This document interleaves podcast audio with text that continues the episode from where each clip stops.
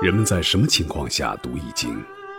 当你身处困境之中，当你以往所学的全部书本知识和你所积累的全部人生经验都不能让你走出困境时，易经能够给你意想不到的智慧和忠告。欢迎您收听由北京周易研究会创办人徐坤教授主讲的《六十四卦与人生》。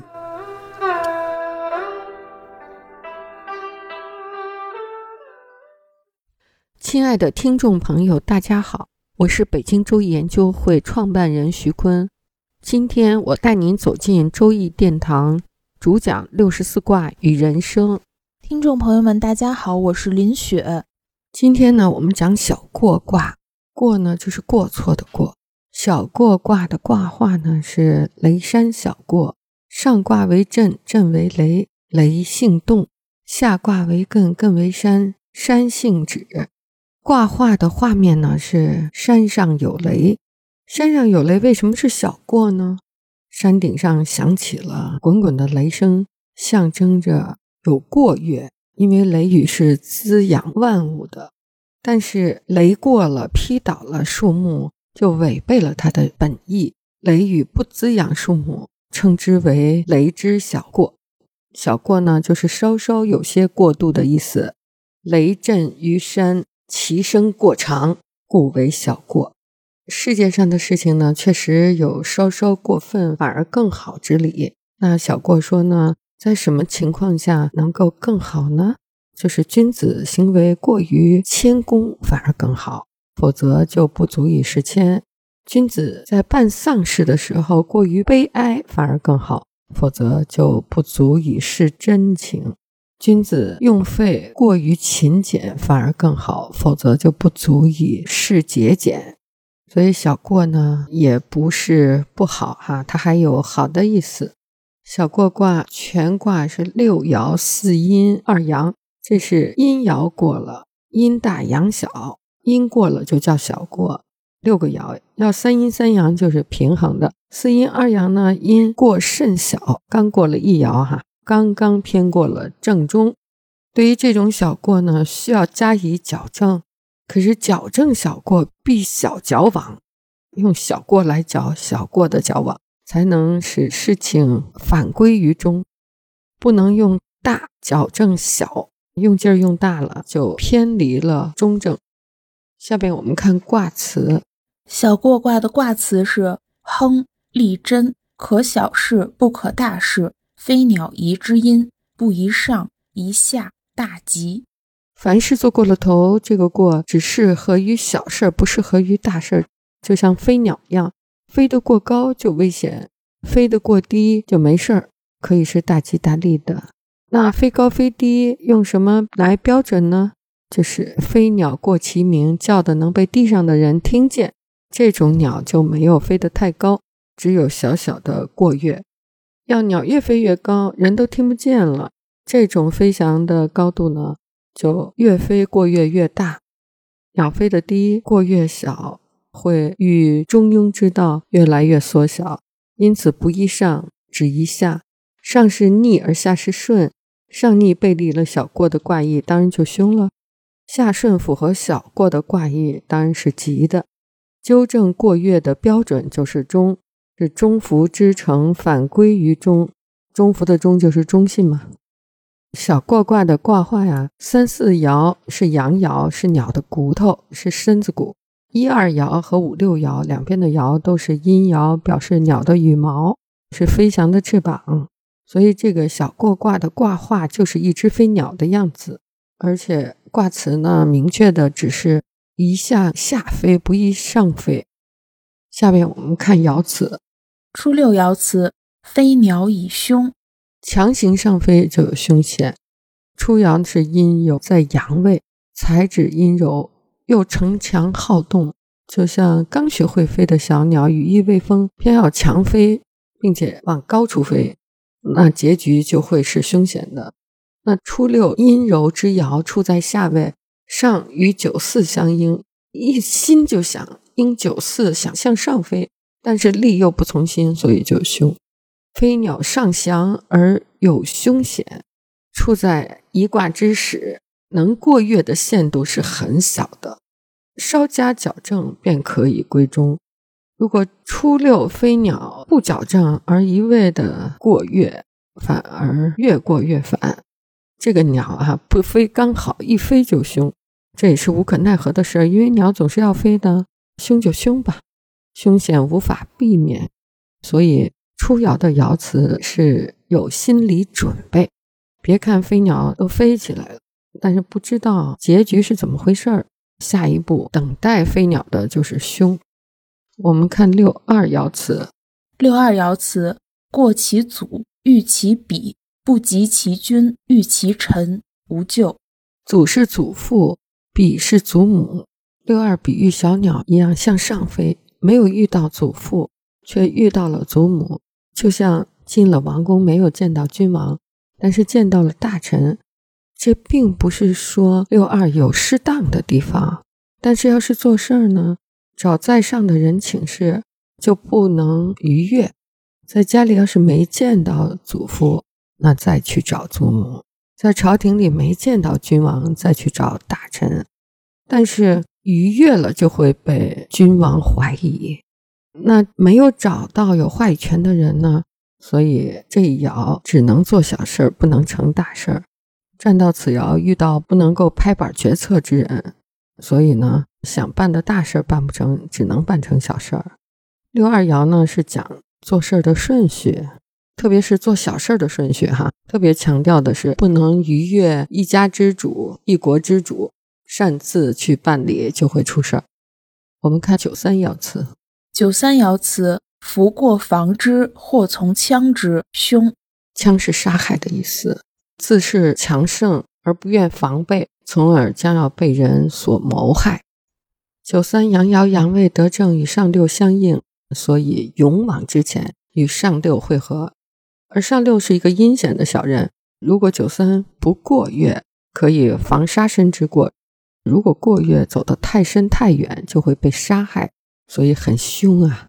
九三是阳爻，又是阳位，性和至刚，地位不中正。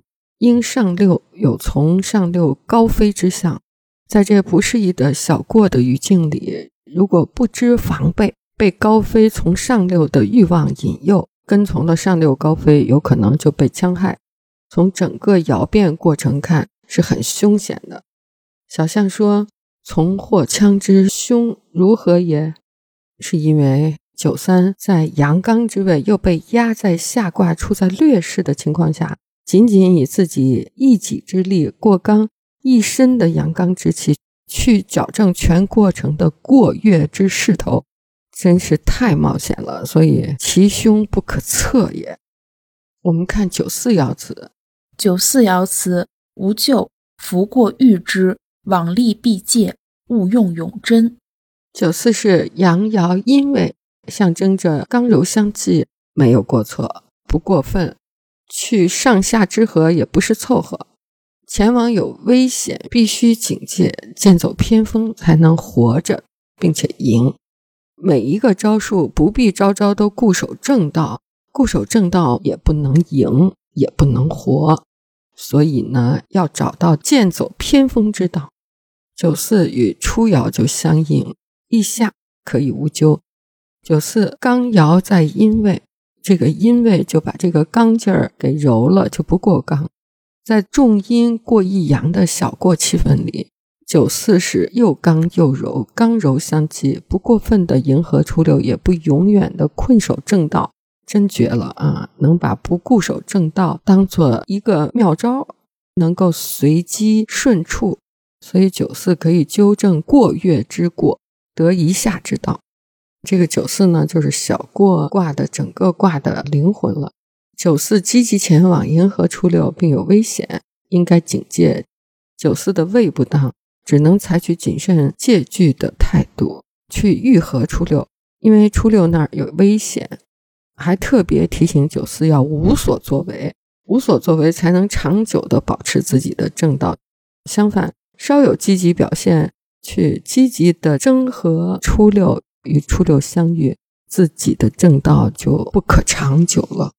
下面我们看六五爻辞：六五爻辞，密云不雨，自我西郊，工艺取笔在学。意是带着绳子的箭射出去之后还可以拉回来。密布的云从城西向我飘来，却还没有下雨，在蓄积力量。王公大臣用系着绳子的箭在洞穴中猎取到了角兽，角兽也是一种隐患。这种用翼来射角兽的方法是消除隐患的做法，所以六五呢可以小有收获。密云不雨就是这个云在聚集在一起，还没有达到饱和的状态，所以下不起雨来。这是下雨前酝酿的时候。密云从西边向东边飘，阴气还是胜于阳气的，还是阴过月于阳的这种画面。六五已在本卦的上位了，是小过于上，即使不动也失中位了。只有向下降才能够反归于中，而趋向于极。这个六五呢，密云不雨，也是阴阳不和才不能下雨。预示着君王施恩的力度不够大，百姓连个毛毛雨的好处都没得到。君王的这种行为是一种过越的行为，要赶快纠正。让百姓们得到毛毛雨似的实惠。上六爻辞：上六爻辞，福欲过之，飞鸟离之，凶，是谓灾省。灾是天灾，省是人祸。上六是一卦的极点，到了这儿，小过累积已经成大过了。阴阳爻不能凑合，却只能越过它，像鸟一样穷飞而遇难，有凶。这是天灾和人祸。上六阴居阴位，至为阴柔，处于小过之极。下阴九三，这是说上六已经达到了穷极之位，六五位已经过月了。上六又甚之又甚，故以过月至亢龙状态了，向着大过叠加，没有解也不可收拾的结局。小过之道呢，讲过月是一种什么样的状态？过月之后又应该怎么去修正？小过呢是偏离了中庸之道，纠正小过呢还得用小过，用小过来修正小过，不能用大过啊，劲儿使大了就更加偏离中庸了。林雪，咱们讲这小过之道，你知道我想起了什么呀？想起我们爱心传递热线在心理咨询过程中用的心理咨询方法，这些来咨询的。有严重的心理危机的老人们，他们的心结都是一个一个的小过叠加而成了一个把他们逼向死亡的这种心结。那他们在想自杀之前呢，就来打我们的热线求救。只要他拨打电话，那么他就想活下去，他就有活下去的希望。如果我们忽视了他这种渴望，大家都会说啊，你神经病啊，没事儿老叨唠这些呃有的没的这种，好像在别人听来都不是事儿的这种小小的过月，那他就会走向绝路。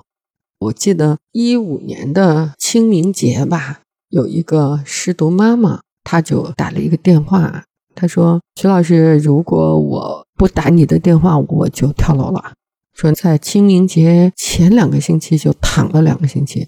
然后清明节之后呢，还是起不来，就是老年丧子的悲痛哈，他始终也没有走出来。那他的儿子都死了八年了，给咱们打电话的时候，这么多年都没走出来。后来他说有一个他的朋友向他推荐了咱们爱心传递热线的热线电话，他以前呢就拨打过几次，对我也记得，我一接听呢他就不说话。你问你好，请问您是谁？你有什么需求吗？啪，电话就放了。哦，我才明白这个电话是他打的。他说：“以前我打过你的电话，我就是没说话就把电话挂了。但这次呢，我再不说话，我就会自杀，因为他儿子的死啊，在他的心里形成了一个大大的过节，他过不去。热线帮助这些有心理危机的失独老人，针对过远呢进行矫正，重新改写人生剧本。”各位听众朋友，本期论题由北京周易研究会创办人徐坤教授亲自答疑。